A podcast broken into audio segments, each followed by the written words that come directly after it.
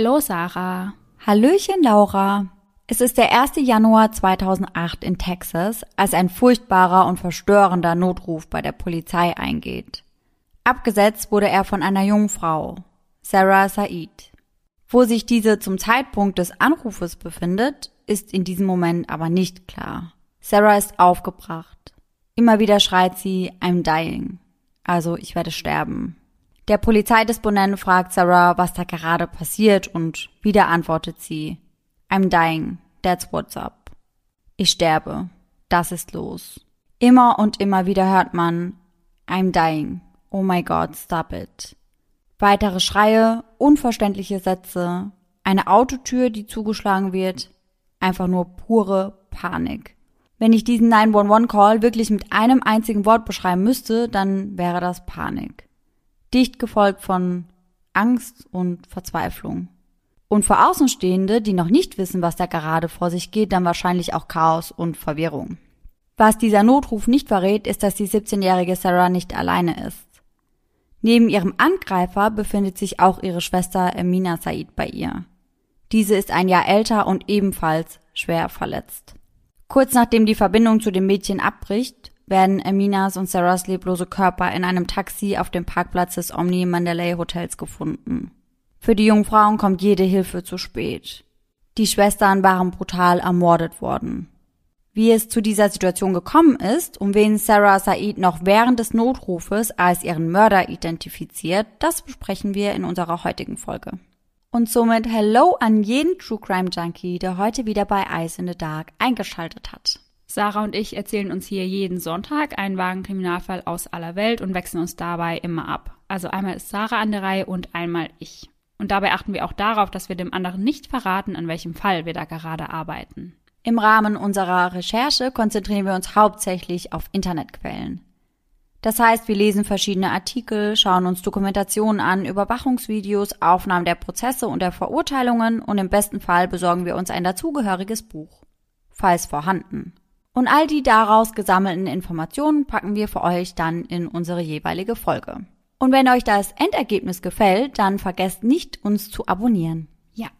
Bevor ich mit meinem heutigen Fall starte, wollte ich euch gerne mitteilen, dass ich im Internet zwei verschiedene Versionen zu meinem Fall gefunden habe.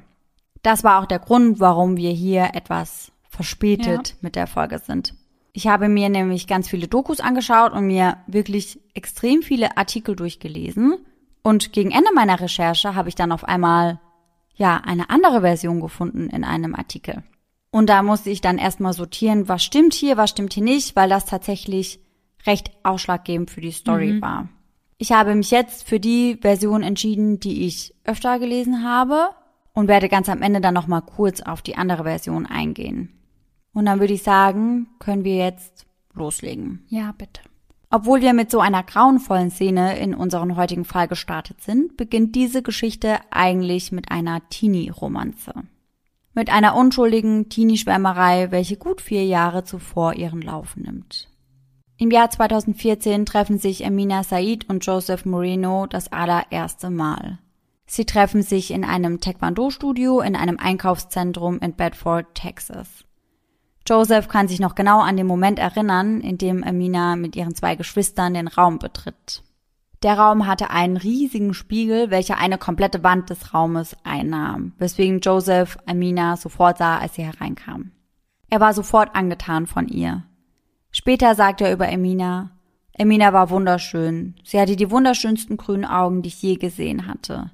Sie war wahnsinnig intelligent und voller Temperament und sie schien immer zu lächeln. Emina fand sich schnell in den Kurs ein und ging sehr regelmäßig zum Taekwondo. Ihre Geschwister Sarah und Islam hingegen hörten auf, den Kurs zu besuchen. Aber Emina blieb dran. Und die Schwärmerei und Begeisterung blieb nicht nur einseitig. Denn auch Emina fand Gefallen an Joseph. Und schon bald gingen die beiden genau aus diesem Grund etwa drei bis viermal die Woche in das Studio. Dazu muss man wissen, dass die beiden auf unterschiedlichen Highschools waren und Emina keine Jungs daten durfte. Darauf kommen wir später aber auch nochmal zurück. Die erste Zeit ihrer jungen Liebe verbrachten die beiden also hauptsächlich während der Taekwondo-Stunden und eben davor und danach. Sie nutzten jede freie Minute, sich vor den Kursen oder eben nach den Kursen oder in den kleinen Zwischenpausen miteinander zu unterhalten. Immer wenn sie das taten, bat Emina Joseph darum, dass sie sich zwischen der Fassade des Studios und einem angrenzenden Gebäude verstecken würden. So konnten sie von der Straße aus nämlich nicht gesehen werden. Nur falls ihr Vater eines Tages mal vorbeifahren würde. Doch irgendwann waren ihnen diese kurzen Gespräche nicht mehr genug. Eines Tages sah Emina, wie Joseph gerade sein Handy in seinen Turnschuh steckte und sagte dann ganz frech, du hast ein Handy? Dann gib mir deine Nummer, damit ich dich belästigen kann. Und ich glaube, das war genau das, was Joseph von ihr hören ja. wollte. Bereits einige Minuten nach dem Kurs schrieb Emina Joseph schon eine Nachricht. Und daraufhin schrieben die beiden dann die ganze Nacht hin und her. Ganz am Anfang steckte die Liebe der beiden noch in den Kinderschuhen, also das waren eben so kleine Zettelchen, die sie sich hin und her geschrieben haben. Sie haben ab und zu Händchen gehalten mhm. und manchmal gab es dann einen ganz kleinen Kussi. Doch schon bald entwickelte sich mehr aus dieser Schwärmerei. Denn im Jahr 2008 waren Emine und Joseph bereits seit vier Jahren ein Paar. Die beiden planten ihr ganzes Leben miteinander, verbrachten Stunden am Telefon und fantasierten über das Heiraten und über gemeinsame Kinder. Und die beiden versprachen sich auch mehr über die Herkunft des jeweils anderen zu lernen. Da Joseph Hispanic war, wollte Ermina Spanisch lernen und Joseph wollte Arabisch lernen. Und an dieser Stelle erzähle ich euch generell mal etwas mehr über Ermina Said und ihre Familie. Ermina war die älteste Tochter von Yassir Said und Patricia Owens. Die beiden lernten sich kennen kurz nachdem Yassir 1983 mit einem Studentenvisum in die USA kam. Geboren und aufgewachsen ist er in Ägypten. Yassirs jüngerer Bruder besaß ein Café und in genau diesem liefen sich Patricia, die auch Tissy genannt wird, und er das erste Mal über den Weg. Und die beiden verstanden sich wohl auf Anhieb sehr gut miteinander. Und das obwohl Tissy erst 14 war, Yassir hingegen schon 29. Dennoch gingen die beiden dann eine Beziehung miteinander ein und schon kurz darauf heirateten sie dann. Da Tissy zu diesem Zeitpunkt noch minderjährig war, brauchte sie natürlich die Erlaubnis ihrer Eltern. Und sicherlich könnt ihr euch vorstellen, dass diese zunächst nicht wirklich begeistert waren, doch letztendlich konnte Yassir Tissis Eltern überzeugen. Er sagte ihrer Familie, dass er sehr viel Geld habe und dass er sich daher gut um ihre Tochter kümmern könnte. Außerdem würde er seine Tissi auch über alles lieben. Noch dazu kam Tissi aus einer Familie, die finanziell nicht so gut aufgestellt war und so willigten sie dann ein, dass Tissi eben Yassir heiraten durfte. Gemeinsam zogen die beiden dann nach Irving in Texas, wo Yassir dann als Taxifahrer arbeitete. Tissy war Vollzeithausfrau. Und die ersten Monate ihrer jungen Ehe liefen auch sehr gut. Die beiden waren unter anderem mehrfach nach Ägypten geflogen, damit Tissy Yassirs Familie kennenlernen konnte. Und auch mit seinen Brüdern, welche in den USA lebten, verstand sie sich sehr gut.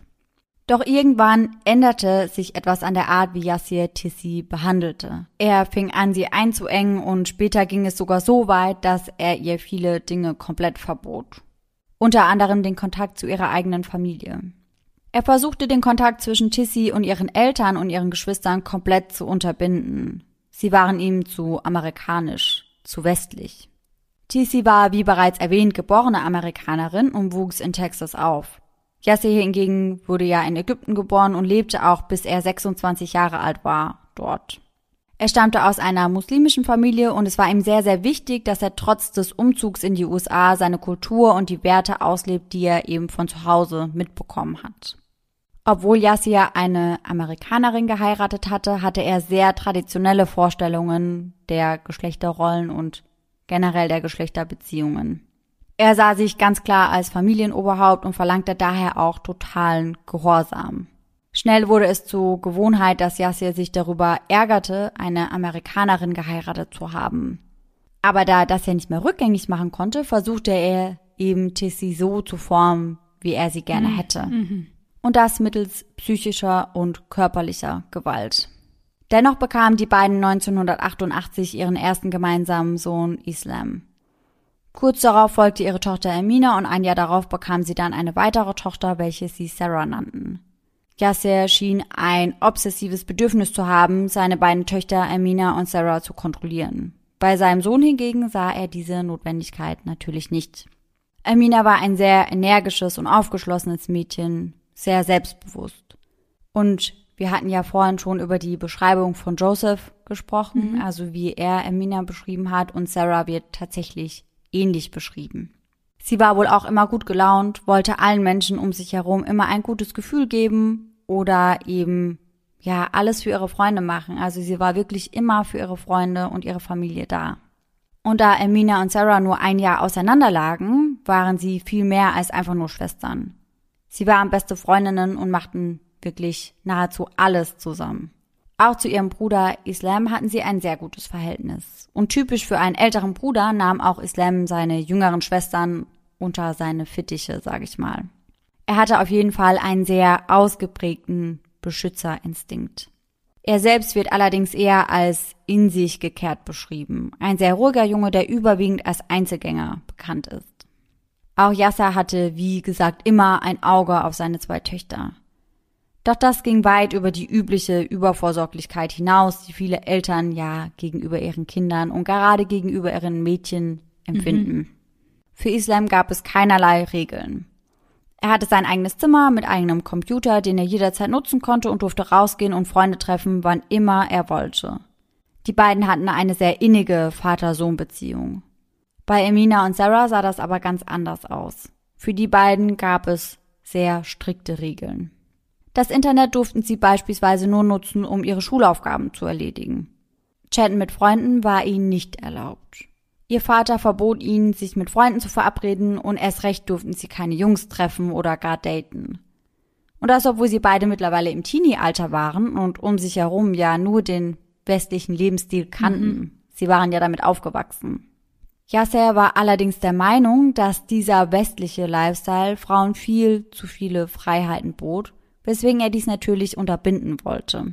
Amina und Sarah sollten nach seinen Vorstellungen und seinen Werten aufwachsen. In den Sommerferien besuchte die Familie daher öfter Yassers Heimatland Ägypten, um den Mädchen eben die Kultur näher zu bringen.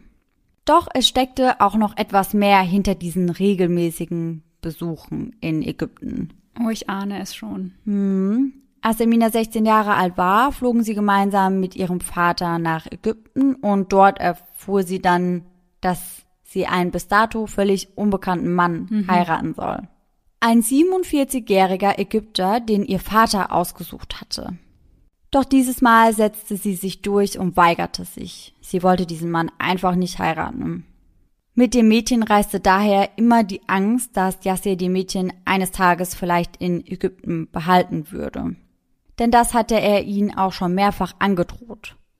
Und deswegen war die Familie natürlich immer erleichtert, wenn sie alle wieder zurück nach Texas kehrten.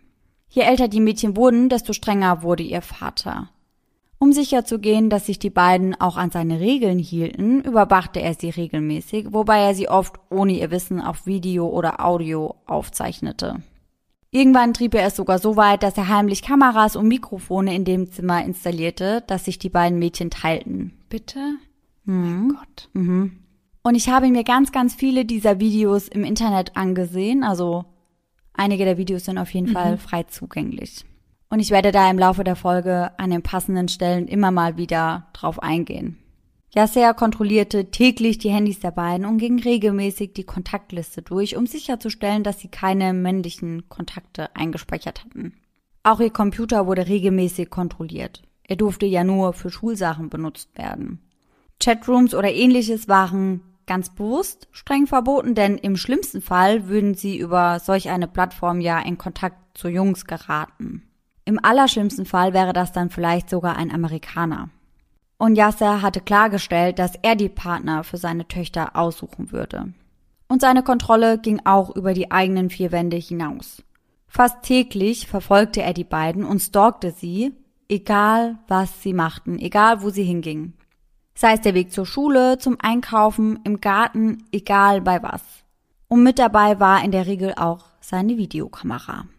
Manchmal parkte er sein Auto auf dem Burger King Parkplatz gegenüber der Schule und beobachtete die beiden, wenn sie von der Schule dann zur Bushaltestelle liefen. Dort schaute er dann, ob sich die beiden mit Jungs unterhielten. Obwohl Joseph und Emina sich so nahe standen, dauerte es auch eine ganze Weile, bis sie sich ihm anvertraute und bis sie ihm erzählte, was bei ihr zu Hause überhaupt abging. Nach und nach öffnete sich Emina Joseph und berichtete von den Problemen, die sie daheim hatte. Immer öfter ließ sie durchblitzen, dass ihr Vater sehr streng sei. Doch zunächst äußerte sie sich nur sehr vage zu den Umständen. Dass Emina und ihre Schwester zu Hause die Hölle auf Erden durchlebten, war Joseph damals nicht bewusst. Nicht in diesem Ausmaß. In Anbetracht der Umstände war es für Emina und Joseph natürlich heikel, sich zu treffen und sich zu schreiben. Sie wussten auch, dass wenn Yasser irgendwie mitbekommt, dass die beiden Kontakt haben, dass das dann ein schlechtes Ende für beide nehmen würde. Und dementsprechend waren sie wirklich sehr, sehr vorsichtig. Als Eminas Vater einmal außer Landes war, konnte sie sich das erste Mal richtig mit Josephs Familie und ihm draußen treffen. Und obwohl sie wusste, dass ihr Vater ja nicht einmal in der Nähe war, hatte Emina die ganze Zeit Angst. Sie stellte sich die ganze Zeit vor, wie er sie mit einem Fernglas ausspionierte und beobachtete. Und das mag im ersten Moment für Außenstehende paranoid erscheinen, aber sie wusste ja, dass wenn sie eine Regel brechen würde, dass das halt ganz, ganz schlimm ausgehen würde. Ja, und ganz ehrlich, man hätte ihm ja auch zutrauen können, dass er nur behauptet, er sei außer Land, nur um zu schauen, was sie dann macht. Also. Eben, eben. Außerdem hatte ihr Vater ihr auch schon mehrfach gesagt, dass wenn sie die Regeln brechen würde, dass er ihr dann wehtun würde. Und daran hatte sie auch wirklich überhaupt keine Zweifel. Eines der Videos, das Yasser von seiner jüngsten Tochter Sarah machte, zeigt sie bei der Arbeit in einem kleinen Supermarkt, in welchem sie nach der Schule jobbte. Mit dem Auto sind Amina und ihr Bruder Islam. Die Kamera ist auf Sarah gerichtet und man hört hier, wie Yasser fragt, ob Sarah die beiden von hier aus sehen könne. Amina verneint dies. Auf dem Video ist dann zu sehen, wie Sarah einen männlichen Kunden bedient und diesen zum Abschied anlächelt. Yasser sagt daraufhin, sie hat den Kunden angelächelt. Und Ermina antwortet, Papa, sie muss das, das gehört zu ihrem Job. Ihr Vater sieht das aber anders und antwortet, sie ist in Schwierigkeiten. Islam fügt daraufhin hinzu, ground her. Dann sagt ihr Vater, dass sie sogar offen für ein Gespräch ist und wiederholt erneut, sie ist wirklich in Schwierigkeiten. Islam setzt noch einen obendrauf, indem er sagt, sie wird das Haus nicht verlassen, bis sie 40 ist. Emina möchte die ganze Sache abblasen und sagt daher, können wir gehen? Ich bin etwas müde. Wir können Sarah ja auch an einem anderen Tag ausspionieren. Aber aus genau diesem Grund wusste Emina natürlich, wie vorsichtig sie sein musste. Denn wenn ihr Vater bereits durch so eine Kleinigkeit getriggert wurde, wie wäre es dann, wenn er herausfinden würde, dass sie mit einem Amerikaner zusammen ist? Oh Gott, ja. Und das erklärt auch, warum Emina in Anführungszeichen so paranoid mhm. war. Doch das sind nicht die einzigen Videoaufnahmen, die Yasser von seinen Töchtern gemacht hat. Und die Aufnahmen, die ich euch jetzt beschreibe, die fand ich total befremdlich. Deswegen an dieser Stelle eine kleine Warnung. Ich fand das ganz, ganz, ganz strange einfach mhm. nur. Eines der Videos zeigt Amina und Sarah, wie sie in ihrem Bett liegen. Yasser filmt die beiden und auch Islam ist mit im Zimmer der Mädchen.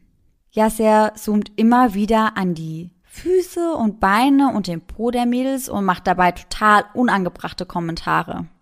Noch dazu kichert er auf merkwürdige Art und Weise. Die beiden Mädels verstecken sich immer wieder unter ihrer Decke. Bis Yasser seinem Sohn sagt, er solle ihn die Decken wegziehen. Und das tut er natürlich auch. Immer wieder sagen die Mädchen, er solle aufhören und er solle rausgehen. Ärgern sich darüber, dass er sie filmt, sie würden doch einfach nur schlafen wollen. Sarah sagt irgendwann zu ihm, dass das illegal wäre. Doch der Vater, ja, lacht einfach nur die ganze Zeit. In einer Szene zoomt er an Eminas Hintern und sagt, mm, very nice. Oh mein Gott. Mhm. Ich fand das so abartig, völlig daneben. Also so, ah, nee, ja. Und ich finde, das hat ja auch gar nichts mehr mit Kontrolle zu tun. Mhm. Also das geht ja in eine ganz andere Richtung. Ja. Und später bestätigt sich dieser Verdacht beziehungsweise dieses Bild, das wir jetzt gerade von dem Vater bekommen, auch. Aber da gehe ich später nochmal drauf ein. Ermina und Sarah fühlten sich zunehmend unwohl in ihrem eigenen Zuhause. Nicht nur wegen der ständigen Überwachung und der Übergriffe, sondern auch, weil sie immer wieder mitbekamen, wie Yasser mit seinen Brüdern über Brautpreise sprach. Und das machte den beiden natürlich Angst, denn erstens fühlten sie sich viel zu jung, um zu heiraten, und zweitens wollten sie sich ihren zukünftigen natürlich auch selbst mhm. aussuchen. Mittlerweile waren beide Mädchen, also sowohl Amina als auch Sarah, mit einem Amerikaner zusammen, aber sie wussten natürlich, dass das für den Vater keine Option war. Und deswegen lief das auch bei Sarah ganz heimlich ab. Weil Amina sich solche Sorgen machte, dass ihr Vater ihr Handy irgendwann durchsuchen könnte, schlug sie ihrem Freund Joseph vor, einen Geheimcode zu verwenden. Eine SMS mit der Nummer 7 bedeutete, dass ihr Vater vorhatte, ihr das Telefon wegzunehmen. Und dass Joseph ab dann, egal welche SMS er danach erhielt, nicht mehr antworten sollte. Außerdem machten sie aus, dass Amina immer zuerst schreiben würde, damit Joseph sie nicht in einer unpassenden mhm. Situation erwischen würde. Und eines Abends war es dann soweit. Joseph bekam eine SMS mit dem vereinbarten Code, einer 7. Kurz darauf bekam er eine weitere SMS. Hey, was geht? Kannst du mich anrufen? Doch wie vereinbart ignorierte Joseph die Nachricht. Und am nächsten Tag bestätigte Emina dann, dass Yasser wirklich ihr Handy abgenommen hatte, also ihr Vater, und dass er Joseph die Nachricht geschrieben hatte. Er hatte anscheinend den Abend damit verbracht, in seinem Taxi herumzufahren und wahllos all ihre Kontakte anzuschreiben, um zu beweisen, dass sie irgendetwas zu verbergen habe. Obwohl Yasser nichts gefunden hatte, war es Emina und Joseph von nun an zu risikoreich, weiterhin über das Handy zu schreiben. Was, wenn Emina mal nicht die Zeit hätte, eine 7 zu schicken oder den Chat daraufhin zu löschen? Und deswegen entschieden sich die beiden erst einmal jeglichen Kontakt über das Handy einzustellen. Und hierzu gibt es dann unterschiedliche Versionen. In der einen Version besorgt Joseph Amina ein zweites Handy. Mhm. Und in der anderen Version ist es eben so, dass die beiden sich über ein Notizbuch miteinander austauschen. Dieses Notizbuch, in dem sie sich eben Briefchen hin und her geschrieben haben, das gab es auf jeden Fall. Aber ob das die einzige Art war, wie sie zu dem Zeitpunkt kommunizierten, das ist unklar. Mhm. Auf jeden Fall hatten sie eben ein Notizbuch, dass sie sich immer abwechselnd hin und her reichten, in welchem sie ihre Gefühle und Emotionen miteinander teilten.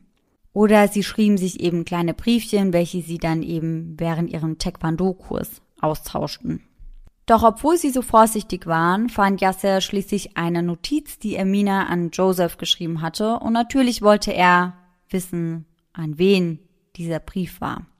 Ermina sah keine andere Möglichkeit, als zu lügen, und so sagte sie ihrem Vater dann, dass sie einem imaginären Freund geschrieben hätte.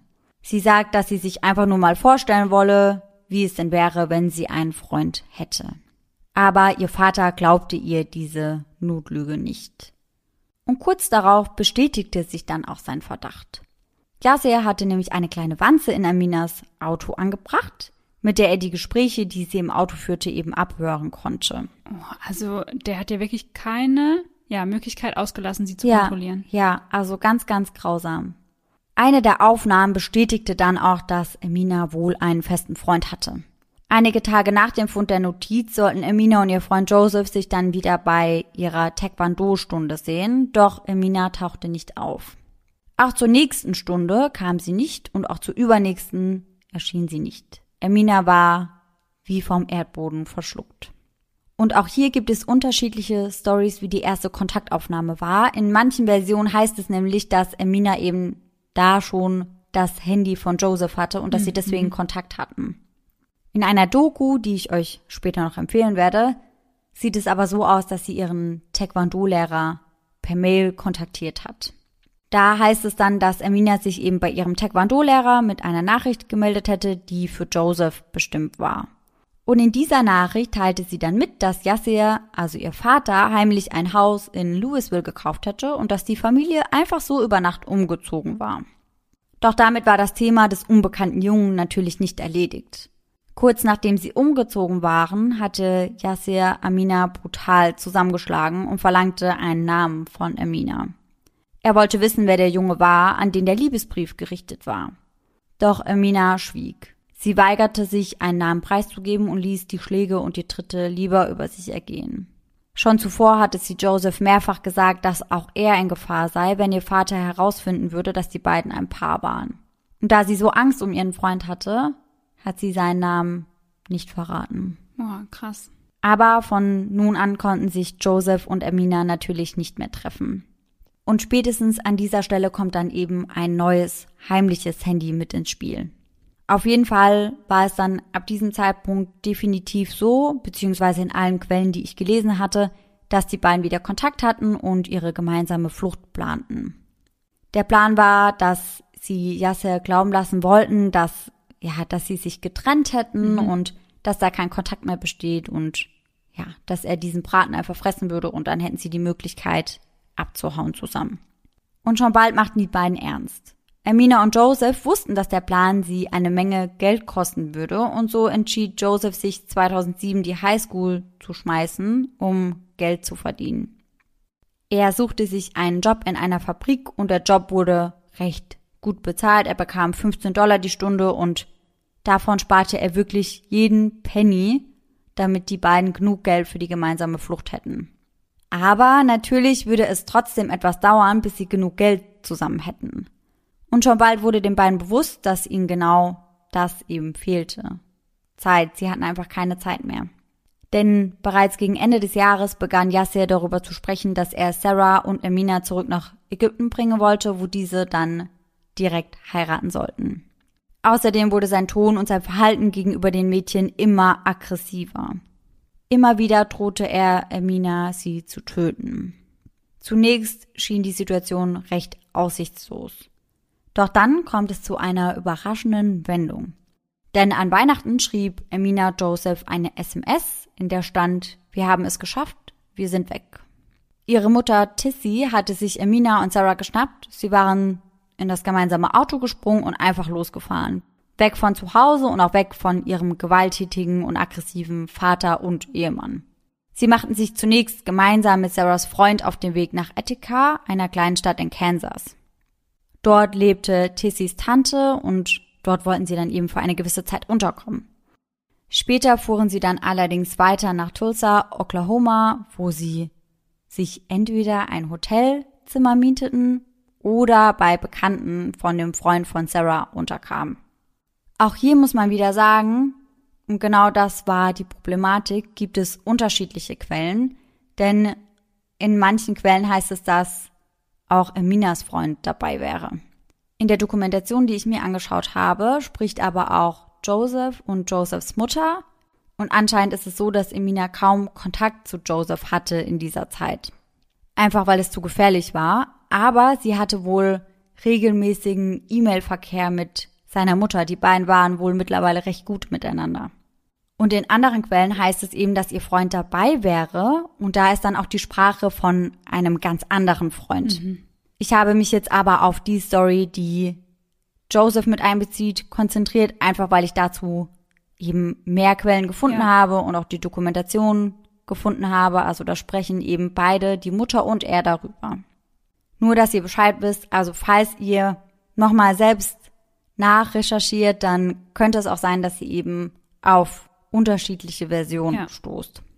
Also wir gehen jetzt aber davon aus, dass Joseph bei seiner Mutter ist und dass die Mutter auch zunächst nur Kontakt zu Ermina hat und ja, Joseph gar nicht weiß, wo Ermina ist. Mhm.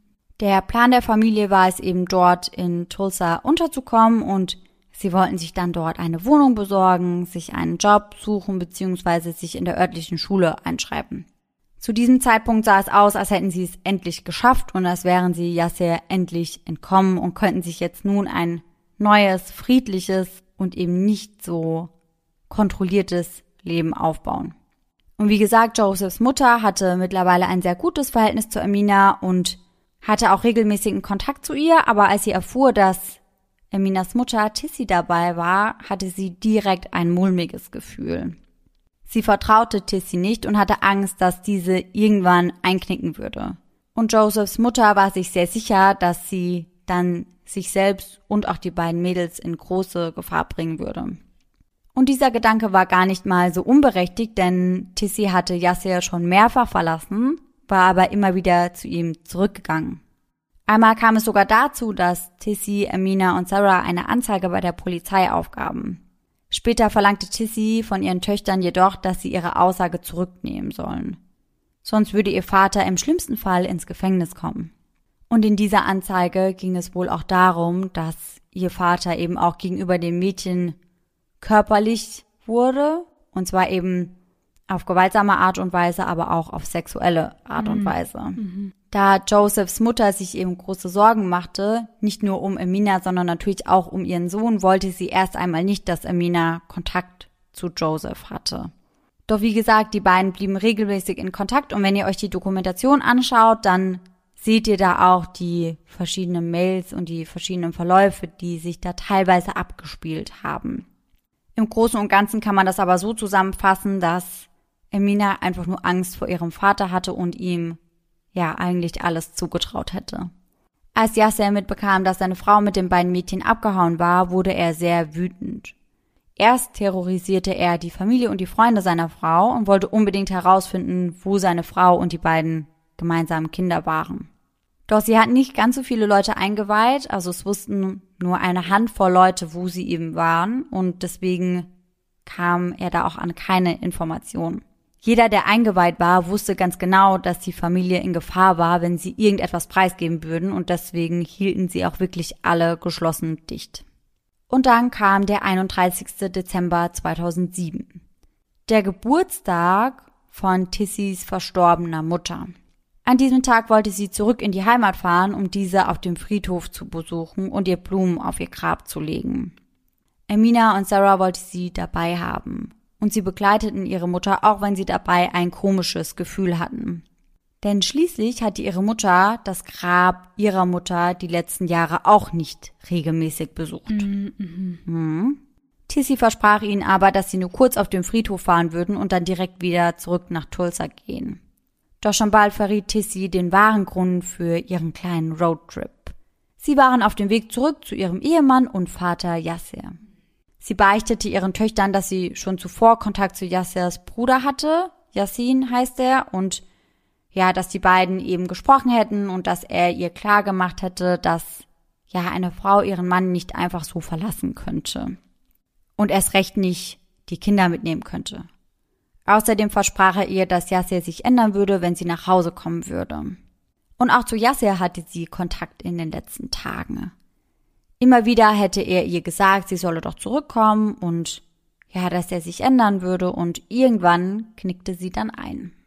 Mittlerweile war es dann übrigens so, dass Josephs Mutter auch eingeknickt war und Emina deswegen ab und zu mal Kontakt zu Joseph haben durfte. Und deswegen schrieb sie ihm dann auch direkt, dass ihre Mutter sie eben reingelegt hatte. Und sie hatte wohl wirklich sehr, sehr große Angst, zu ihrem Vater zurückzukehren. Sarah fuhr dann auch wirklich am gleichen Tag noch mit ihrer Mutter nach Hause, aber Emina weigerte sich. Zu ihrer Tante hat sie wohl mehrfach gesagt, dass sie nie wieder dorthin zurückgehen würde. Und deswegen entschied sich Emina die erste Nacht woanders zu übernachten. Auch hier gibt es unterschiedliche Versionen. Einmal heißt es, sie hätte bei ihrem Freund geschlafen, Eddie, der ihr fester Freund gewesen wäre. In meinen Quellen war das aber ein Schulfreund, der Emina eben einfach nur bei der Flucht geholfen hatte. Jedenfalls war es so, dass Emina eben die erste Nacht nicht mit nach Hause ging. Doch schon am nächsten Morgen rief ihre Mutter Emina mehrfach an. Tissy bombardierte Emina quasi mit Nachrichten und rief immer und immer und immer wieder an. Ihr Vater würde sie vermissen, ihr Bruder ebenfalls. Alles wäre jetzt anders, alles wäre nun friedlich und ihr Vater hätte sich verändert. In den drei Tagen, in denen sie gefühlt weg waren. Ja, ganz bestimmt. Doch Emina weigerte sich, wieder nach Hause zu kommen. Schließlich überzeugte ihre Mutter sie dann, indem sie immer wieder sagte, dass ihr Vater ihr doch schon längst verziehen hätte und überhaupt nicht mehr sauer wäre. Sie solle einfach mitkommen, er würde nur mit ihr sprechen wollen und alles würde wieder gut werden. Und irgendwann willigte Emina dann ein und ging mit ihrer Mutter mit. Die stand nämlich mittlerweile bei dem Schulfreund vor der Wohnungstür und bettelte ihre Tochter an, dass sie mitkommen solle. Als sie dann zu Hause ankam, begrüßte ihr Vater sie auch tatsächlich sehr herzlich. Er gab ihr einen großen Kuss auf die Stirn und sagte ihr, dass er froh sei, dass sie wieder da ist. Dabei wäre ihm, das berichtet Tissy später in einem Interview, sogar eine Träne über die Wange gelaufen. Er wolle sie und Sarah gerne zum Abendessen einladen, damit sie in Ruhe miteinander reden könnten. Tissy wollte erst mitgehen, doch Yassir sagte ihr, dass er gerne mit seinen beiden Töchtern alleine sprechen würde. Und so blieb Tissy zu Hause und die beiden Schwestern stiegen bei ihrem Papa ins Taxi ein und machten sich auf den Weg in die Stadt, um dort etwas essen zu gehen. Sarah trug an diesem Tag ein braunes Sweatshirt mit gelben Welpen drauf und Amina trug eine hellbraune Kapuzenjacke mit Pelz. Eine ähnliche Jacke trägt sie auch auf einem Foto auf ihrer MySpace-Seite. Über diesem Bild steht, ich will nicht zu einer Erinnerung werden. Als hätte sie es geahnt. Denn eigentlich hatte Yasser niemals vor, mit ihnen essen zu gehen. Er hatte etwas ganz anderes mit ihnen vor. Irgendwann fuhr er sein Taxi rechts ran und hielt. Kurz darauf schoss er zweimal auf seine älteste Tochter Emina, welche direkt neben ihm auf der Beifahrerseite saß. Danach richtete er die Waffe gegen seine Tochter Sarah, welche auf der Rückbank saß. Trotz schrecklicher Schmerzen schafft Sarah es um 19.33 Uhr noch einen Notruf abzusetzen. Und somit sind wir jetzt wieder bei dem 911-Anruf, mit dem ich in diese Folge gestartet bin.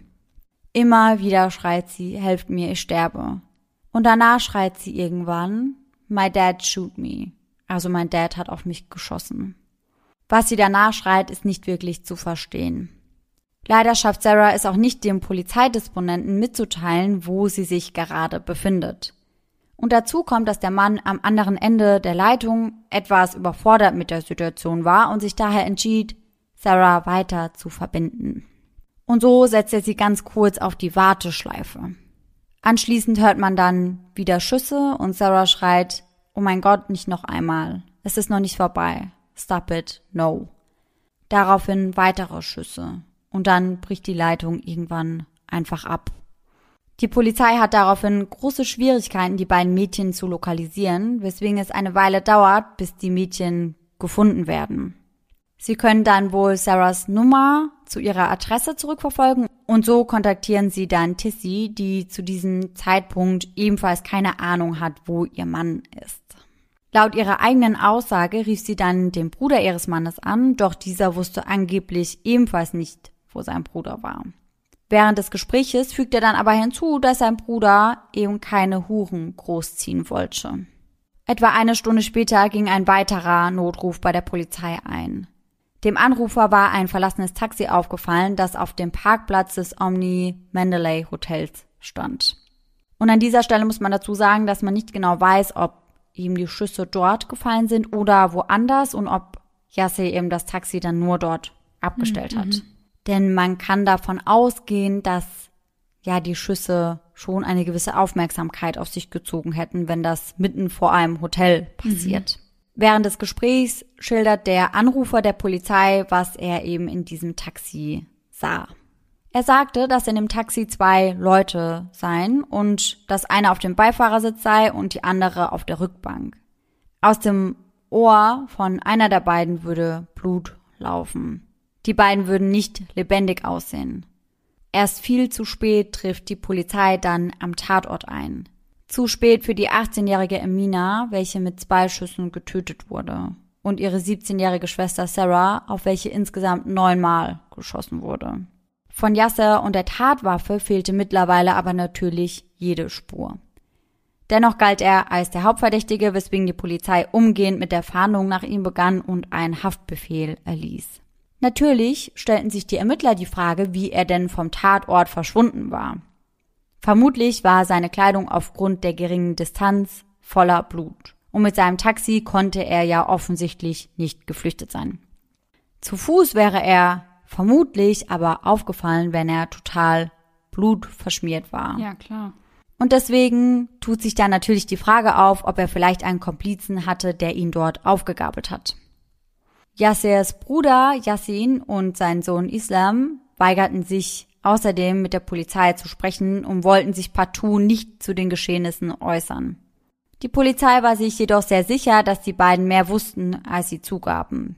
Seine Frau Tissy gibt außerdem an, dass sie danach nichts mehr von ihrem Mann gehört hat und dass sie danach nicht nochmal mit ihm gesprochen hat, aber in verschiedenen Quellen heißt es wohl, dass die beiden nach dem Mord nochmal telefoniert haben. Dennoch sagte sie zu diesem Zeitpunkt, dass sie nicht wisse, wo eben ihr Mann gerade sei. Also niemand wusste, wo Yassir sich befand. Und das wird sich auch in den nächsten Jahren erstmal nicht ändern. In den nächsten Jahren? Mhm. Kurz nach dem Tod von Amina und Sarah werden dann zwei Beerdigungen abgehalten.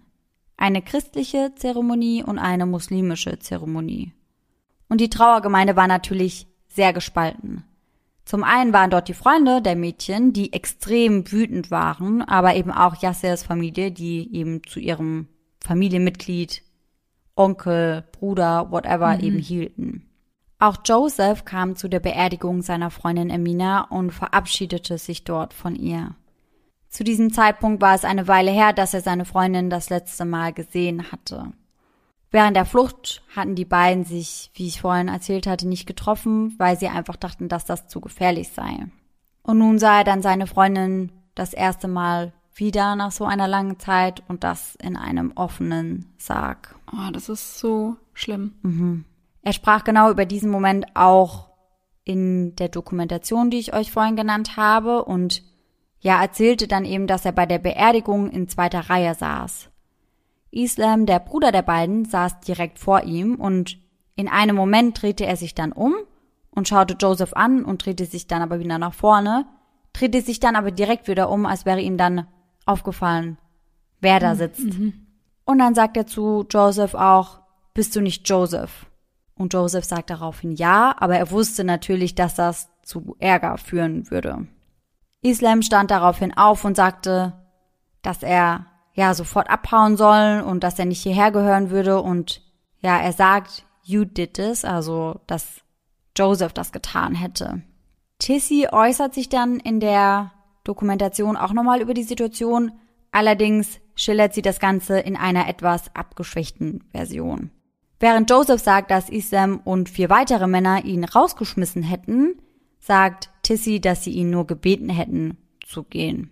Und ich finde generell, dass sich Patricia, also die Mutter der beiden Mädchen, in der Dokumentation mehrfach äußert, aber das Ganze teilweise etwas verharmlost. Mhm. Aber das ist auch einfach nur meine subjektive Meinung. Wir packen euch auf jeden Fall den Link mal in die Folgenbeschreibung und dann könnt ihr euch die Doku ja einfach selbst anschauen und euch eure eigene Meinung dazu bilden. In anderen Dokumentationen oder Interviews, die ich mir angeschaut oder angehört habe, spricht Tissy auch wieder ganz anders. Also ich glaube oder ich kann mir vorstellen, dass sie mit dieser Situation auch einfach generell überfordert war. Ja. Nach den Morden lebte Patricia dann erstmal eine Weile mit ihrem Sohn Islam bei der Familie Said und sagt auch, dass sie hier öfter mal das Gefühl hatte, dass diese denken würden, dass Emina und Sarah das verdient hätten. Als sie in einem Interview gefragt wird, ob sie denkt, dass Islam seit den Morden Kontakt mit seinem Vater hatte, sagt sie, ich glaube nicht, aber ich weiß es nicht. Und noch immer vertritt er die Meinung, dass sein Vater das nicht getan hätte, sondern dass die festen Freunde von Sarah und Emina schuld an der ganzen Geschichte waren. Tissy selbst stellt sich in diesen Interviews aber dann ganz klar gegen diese Meinung. Die Großtante der beiden Schwestern, Gail Catrell, bezeichnete den Tod von Emina und Sarah als allererstes als Ehrenmorde. Und ich habe mich hierfür dann mal schlau gemacht, was ein Ehrenmord überhaupt genau ist und habe mir da eine gängige Definition zu rausgesucht. Der Begriff Ehrenmord bezeichnet die Tötung bzw. die Ermordung eines in der Regel weiblichen Mitglieds aus der Familie des Täters als Strafe für eine vermutete Verletzung der familieninternen Verhaltensregeln durch das Opfer. Der Mord soll die vermeintliche Schande bzw. die drohende oder bereits zugefügte gesellschaftliche Herabsetzung des Täters bzw. seiner Familie abwenden und dem Umfeld signalisieren, dass die Ehrbarkeit wiederhergestellt wurde.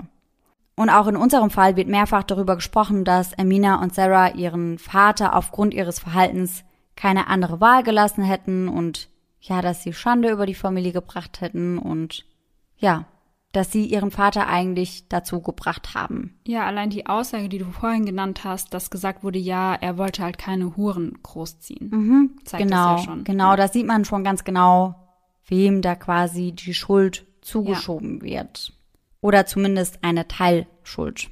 Islam äußert sich hierzu dann ebenfalls nochmal und sagt, dass Religion nichts damit zu tun hat. Und er sagt auch, dass der Islam eben keine schlechte Religion sei. Und in dem Fall hat er natürlich recht. Also man kann das natürlich nicht auf den Islam münzen. Ja, klar. Und generell habe ich auch ganz, ganz oft gelesen, dass das ja eigentlich gar nichts mit dem Glauben zu tun hat. Also man muss auch dazu sagen, dass Yasser gar nicht so gläubig war. Mhm. Es war nicht so, dass er regelmäßig in die Moschee ging oder regelmäßig betete, sondern das wird eher als ein Kulturding, mhm. als eine Glaubenssache beschrieben, ja. sag ich mal. Und es ist oftmals so, dass es hierbei eher um einen kulturellen Druck geht, den die TäterInnen dann eben verspüren. Und oftmals, und das fand ich auch ganz extrem, ist es eben auch so, dass die Frauen aus der Familie sich eben diesem kulturellen Druck auch ausgesetzt fühlen und obwohl sie sich ja wahrscheinlich in die Lage des Opfers dann besser versetzen könnten, sind sie ganz oft auf der Seite der mhm. Täter. Dabei ist es dann oft so, dass sie dann ja eine Bestrafung befürworten. Und das fand ich auch nochmal ganz extrem zu lesen. Ja, da muss ich gerade an die, weiß nicht, vorletzte Folge von Mordlust ja. denken. Da ging es doch auch in einem einen Fall um eine Frau, die getötet wurde. Ja. Und die Schwester hat da ja auch geholfen, sie zu finden oder nach ihr zu suchen. Ja, genau. Und ich glaube, sie war auch dabei, als die Brüder dann in die Wohnung mit eingelaufen sind, richtig? Ja, so habe ich das auch in Erinnerung. Also ganz furchtbar. Ja. Und vor allem sprechen die beiden ja dann auch darüber, dass die Schwester zwischenzeitlich hat durchblicken lassen, dass sie eigentlich auch mhm. gerne aus diesem ganzen Kreis abgehauen wäre, ja. aber das einfach nicht geschafft hat. Mhm. Und dann denke ich mir, wenn du da doch auch gerne raus möchtest, warum verschwörst du dich damit gegen deine Schwester, ja. anstatt ihr beizustehen? Ja, das ist total heftig. Aber ich glaube auch, wenn du in so einer Situation noch nie warst und mhm. Sowas nicht kennst, dann kannst du das auch ganz, ganz schwer nachvollziehen. Deswegen will ich mir da auch gar kein Urteil erlauben, aber ja, ja es ist einfach schwer zu verstehen. Einige Freunde der Mädchen äußern sich ebenfalls dazu und halten es auch für wahrscheinlich, dass das Motiv des Vaters das zu amerikanische Verhalten der Mädchen gewesen sein könnte. Denn insbesondere das westliche Verhalten der Mädchen, einschließlich der Jungen, mit denen sie eben ausging, war das, was den Vater beschämt hat. Ein Freund von Sarah äußert sich auch in den Medien und sagt dann beispielsweise auch, dass er das mitbekommen hat, dass Yasser Amina eben gedroht hat, dass er sie töten würde, nachdem er das mit dem amerikanischen Freund mitbekommen mhm. hat. Er erzählt dann, dass Yasser zu Sarah gesagt hatte, dass er Amina eine Kugel in den Kopf jagen wollen würde. Außerdem hat Sarah diesem Freund auch erzählt, dass ihr Vater ihnen gegenüber gewalttätig wurde. Psychisch und physisch. Weiter berichteten Freunde von Emina, dass ihr Vater ihr einmal so fest ins Gesicht getreten hätte, dass Eminas Zahnspange sich komplett in ihre Haut reingebohrt hätte. Mm. Ihre Eltern verweigerten ihr die medizinische Versorgung, da sie befürchteten, dass Yasser sonst, ja, sich hätte verantworten müssen. Oh, ey, also das geht mir nicht in meinen Kopf rein, mm -mm. wie man sowas machen kann. Mm Und genauso geht es auch Tissys Schwester Conny. Sie schilderte die ganze Situation wie folgt. Yassirs kontrollierende und gewalttätige Art hat die Familie von Anfang an im Griff gehabt. Laut Conny schoss er einmal auf die Reifen des Autos seiner Frau, damit diese auch zu Hause bleiben würde. Ein anderes Mal blockierte er ihr Auto, als diese versuchte, mit Tissy und den Kindern abzuhauen. Also Conny wollte ihrer Schwester und den Kindern mhm. eben helfen, abzuhauen.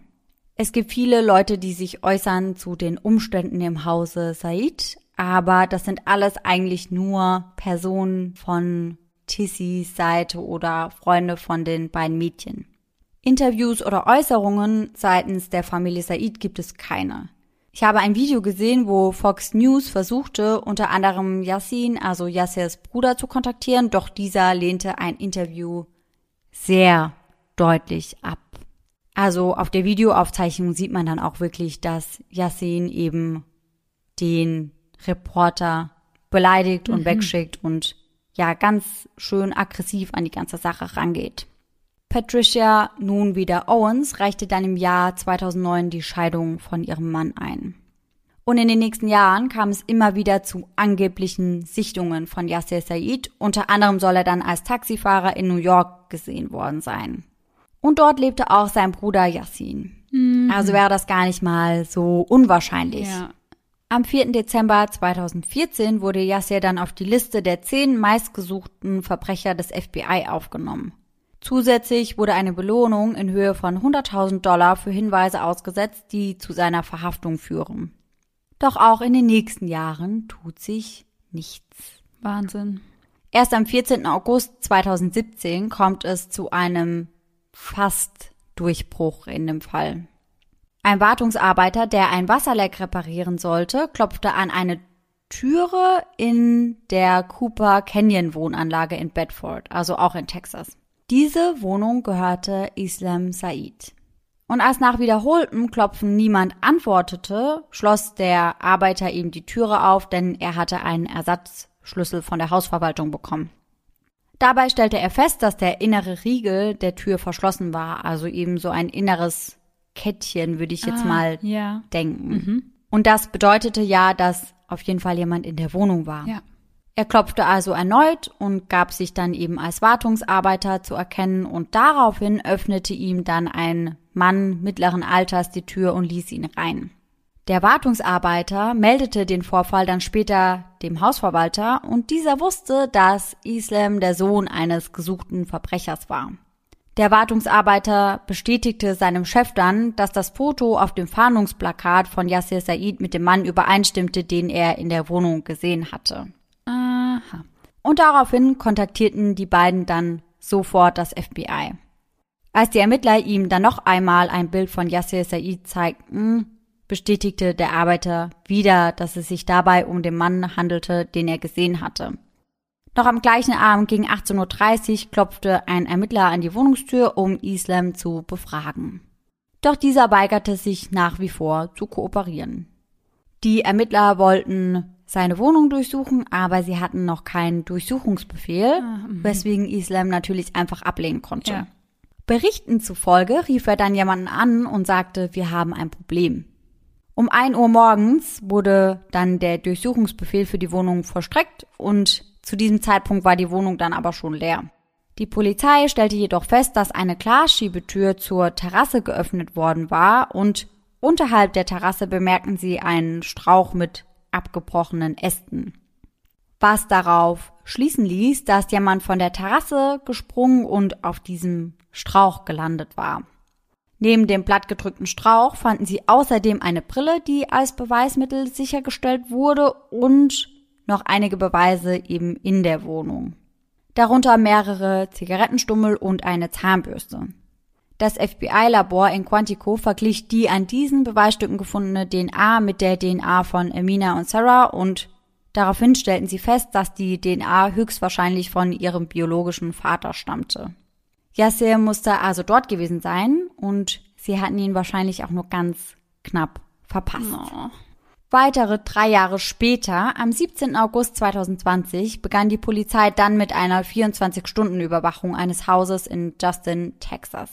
Drei Jahre nochmal später. Mhm. Oh Gott, dann haben die den knapp verpasst und dann war er einfach wieder weg. Ja, er war dann Ach einfach wieder weg. Sie beobachteten dort Islam und Yassin beim Betreten und Verlassen eines Hauses und sahen dort dann auch einen Schatten eines Mannes, der im Haus war, nachdem die beiden Männer das Haus verlassen hatten. Beim Verlassen des Hauses hatte Islam einige Müllsäcke bei sich, welche er gut 30 Kilometer entfernt in einer Mall entsorgte. Und die Ermittler kramten daraufhin dann eben diese Müllsäcke aus dem Müll und fanden dort unter anderem wieder Zigarettenstummel und weitere Beweismittel. Und nach einer Woche Überwachung bekam das FBI damit dann endlich den angeforderten Durchsuchungsbefehl für eben dieses Haus. Und am 26. August 2020 war es dann soweit. Sie konnten das Haus durchsuchen und an diesem Tag wurde dann Yasser Said, der seit 2008 auf der Flucht war, endlich festgenommen. Oh mein Gott, endlich. Ich Nach hatte schon zwölf Jahren. so Angst, dass die Folge damit endet, dass er halt einfach immer noch auf freiem Fuß ist. Mm-mm, Gott sei Dank nicht. Am selben Tag wurden dann auch Islam, mittlerweile 32 Jahre alt, und Yassin, 59 Jahre alt, verhaftet. Am 19. Januar diesen Jahres bekannte sich Islam der Beherbergung eines Flüchtigen, der Verschwörung zur Beherbergung eines Flüchtigen und der Verschwörung zur Behinderung der Justiz in einem Fall für schuldig. Am 27. April 2021 wurde er dann wegen der eben genannten Vorwürfe zu zehn Jahren Haft verurteilt. Laut seiner Verteidigung sagte Yassin Said, also der Bruder von Yassir, dass er seinen Bruder für das hassen würde, was er getan hat. Anscheinend sagt er zu einem Zeitpunkt auch, dass er ihm niemals geholfen hätte, wenn er gewusst hätte, was passiert war, aber dagegen sprechen ganze 861 Minuten. Denn in der Woche, also wirklich innerhalb von einer Woche nach den Morden, sprechen die beiden 861 Minuten am Telefon miteinander. Die beiden standen mehrmals täglich in Kontakt und gerade mal dreieinhalb Stunden nachdem Sarah den 911-Anruf abgesetzt hatte, fand ein zwölfminütiges Telefonat zwischen den beiden statt. Die Wahrscheinlichkeit, dass Yassin, also sein Bruder, ihm von Anfang an geholfen hat, ist demnach, würde ich behaupten, schon recht hoch. Mhm, ja. Am 4. Februar 2021 wurde auch er der Verschwörung und Beherbergung eines Flüchtigen für schuldig befunden. Und am 4. Juni 2021 wurde er dann zu zwölf Jahren Haft verurteilt. Yasser wurde dann wegen zweifachen Mordes angeklagt, was ihn für die Todesstrafe qualifiziert. Mhm. Jedoch ist sein Urteil bisher noch nicht gefallen. Okay. Also ich werde euch da auf jeden Fall auf dem Laufenden halten. Ja, unbedingt. Patricia Owens war sehr erleichtert über die Nachricht, dass ihr Ex-Mann endlich geschnappt wurde und äußert sich wie folgt. Alles, was ich sagen kann, ist, dass es nun endlich Gerechtigkeit geben wird. Sie sagte, die letzten zwölf Jahre seien ein Albtraum für ihre Familie gewesen. Sie hatte keine Ahnung, wo ihr Ex-Mann und Vater ihrer Kinder war, und trotz öffentlicher Spekulationen über ein Motiv weiß sie nicht, warum er ihre gemeinsamen Kinder getötet hat. Sie kann bis heute aber nicht verstehen, wie er so etwas tun konnte. Weiter sagt sie, meine Töchter waren liebevoll, fürsorglich, klug, liebten jeden und würden jedem helfen. Sie waren zwei der tollsten Kinder der Welt und sie haben nicht verdient, was ihnen passiert ist. Außerdem sagt sie, dass sie sehr, sehr oft darüber nachdenkt, wo ihre Mädchen sein würden und was sie tun würden, wenn sie noch hier wären. Aber hatte sie denn noch Kontakt zu ihrem Sohn? Tatsächlich nicht. Also der Kontakt zwischen ihr und Islam ist wohl relativ schnell abgebrochen, also wenige Monate nach den Morden nur. Und Sie hat sich danach dann auch dazu geäußert, was er getan hat, also dass er seinen Vater quasi die ganze Zeit versteckt hat und ihm bei der Flucht geholfen hat. Und sie sagt, dass sie gar nicht wüsste, was sie ihm zu sagen hätte, wenn sie jetzt mit ihm sprechen würde. Und sie hält es auch für falsch, dass er seinem Vater geholfen hat, auch wenn es sein Vater mhm. ist. Und sie sagt auch ganz klar, dass sie der Meinung ist, dass ja Islam dafür ins Gefängnis gehen sollte. Ja, ja. Da ist sie ganz fest von überzeugt. Mhm. Also ich glaube, dass das Verhältnis hier einfach nicht mehr so gegeben ist. Ja. Es war wohl kurze Zeit auch so, zumindest habe ich das gelesen, dass Islam wieder in Ägypten war und gar nicht mehr in den USA gelebt hat. Und ja, wie gesagt, also die beiden hatten da keinen großen mhm. Kontakt und sie hat ja auch seine Meinung gar nicht geteilt, dass eben die beiden Freunde von Emina und Sarah ja. schuldig waren, sondern ja, dass ihr Ex-Mann daran schuldig ja. war sie muss ja auch die ganzen zwölf Jahre über auch total Angst gehabt haben, dass er vielleicht zurückkommt und ihr auch etwas antut. Ja, aber letztendlich hat sie ja prinzipiell, also per Definition auch Schande über ja. seine Familie oder über ihn gebracht. Denn sie hat sich ihm ja genauso widersetzt wie die beiden Mädchen. Ja. Und deswegen kann man schon davon ausgehen, dass sie zu einem gewissen Zeitpunkt vielleicht auch in Gefahr war. Ja, und wie sie das sagt, war das ja einfach nur ein einziger Albtraum. Ja. Und das zwölf Jahre lang. Ja, auf jeden Fall. Also wirklich Wahnsinn, dass er es geschafft hat, so lange nicht geschnappt zu werden. Ich finde das auch richtig, richtig heftig. Also sie hatten zunächst erstmal vermutet, dass er vielleicht zurück nach Ägypten geflohen ja. ist. Aber dann gab es wohl relativ viele Sichtungen. Also nicht mhm. nur in New York. Das war jetzt das Einzige, was ich mit aufgenommen hatte, weil das mit dem Bruder eben gepasst ja. hatte. Aber es gab noch mehr Sichtungen. Mhm. Manche von diesen Sichtungen stellten sich aber auch als falsch heraus. Ja. Also deswegen, man weiß gar nicht genau, wie, wo, wann, was. Aber eben dort, wo der Wartungsarbeiter ihn gesehen hat, ja. das war er und dann eben in Justin, Texas, wo er dann letztendlich auch festgenommen wurde. Ja, zum Glück auch. Mhm. Und ich bin sehr, sehr gespannt auf seine ja, Strafe. Ja, ich bin da auch sehr gespannt drauf. Also da musst du uns auf jeden Fall up to date halten, wenn es da was Neues gibt. Ja, mache ich auf jeden Fall. Also ich habe leider noch nicht herausgefunden, wann das Urteil dann gefällt ja. wird. Aber sobald ich da irgendwas mitbekomme, gibt es auf jeden Fall ein Update. Ja. Also ich finde diesen Fall ganz, ganz schlimm. Mhm. Ich finde es immer, also ich finde ja, wie ich das eigentlich immer sage, alle unsere Fälle schlimm. Aber ich kann es nie verstehen, wie man als Vater oder auch als Mutter, je nachdem, seinen eigenen Kindern etwas antun kann, das verstehe ich einfach nicht. Und ich finde das so furchtbar, weil gerade bei den Eltern sollte man ja sicher sein. Ja, eben. Also eigentlich sollten die Eltern ja die Menschen sein, die ihre Kinder am meisten beschützen, vor allem Bösen, dem sie in dieser Welt begegnen könnten. Und ich finde das auch ganz furchtbar, dass Emina und Sarah dann mit ihm ins Auto steigen und sich denken, wir gehen was essen ja. und sprechen uns aus. Und auf einmal zieht er eine Waffe. Also ich habe auch vorhin erst über den 911-Call gesprochen, also ich habe da richtig Gänsehaut bekommen. Ja. Also wie furchtbar ist das bitte einfach? Ja, vor allem wenn du ihn dir anhörst, dann hörst du halt wirklich auch diese Panik und diese mhm. Angst in Sarahs Stimme. Ganz hysterisch und, und ja. ja, ganz verzweifelt einfach. Ganz schlimm einfach nur. Also ich bin sehr gespannt, ob ihr den Fall schon kanntet und wie eure Meinung dazu sind. Lasst uns das auf jeden Fall wissen. Und dann würde ich fast sagen, sind wir schon am Ende der heutigen Folge angekommen. Ja, genau, würde ich auch sagen. Das Einzige, was ich vielleicht noch zu sagen hätte, ist, dass wir wahrscheinlich noch Karten frei haben für München. Yay, und das ist ja schon bald. Ja, das ist gar nicht mehr so lange hin. Mm -mm. Der zweite Achte um ja. 20 Uhr.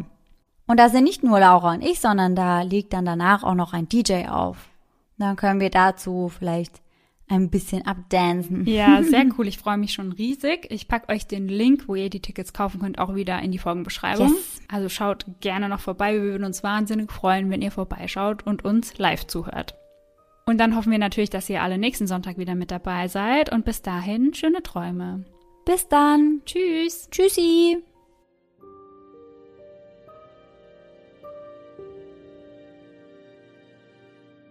Ready? Ready. Warte, ich guck mal, ob das Bio Linsen. Mann, du Arschloch. und die Schwärmerei und Begeisterung blieb nicht nur einseitig, einseitig. Und die ersten Monate ihrer jungen Ehre, Ehre?